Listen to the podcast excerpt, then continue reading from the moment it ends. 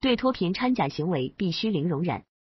近日，央视曝光陕西洛南县部分村庄涉及脱贫造假，引起舆论广泛关注。记者调查发现，洛南县上河三星二村名义上已退出贫困村行列，但实际连最基本的饮水安全问题都未解决。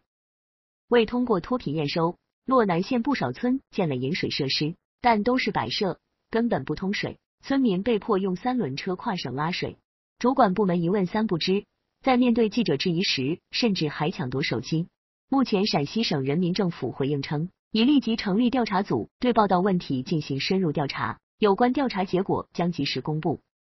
饮水安全是脱贫攻坚战中基础性的工作，这样困难的饮水条件，两村是如何通过脱贫验收的？村民们至今只能吃降水、吃雨水。脱贫明白卡上的饮水安全标是怎么打上的？面对沦为摆设的水龙头和普遍存在的吃水难问题，当地相关部门又为何视而不见？洛南县这两个村庄暴露的种种问题，亟待相关部门调查清楚，给公众一个交代。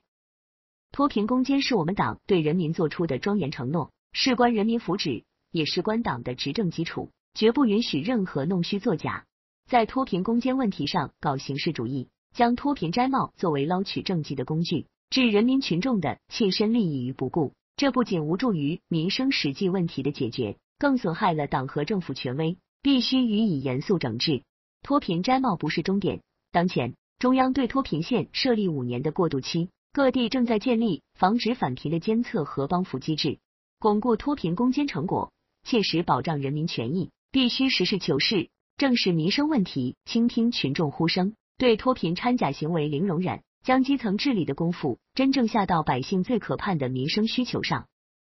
来源：半月谈新媒体。半月谈评论员郝贤宇，监制孙爱东，主编王新亚，责编杨建南，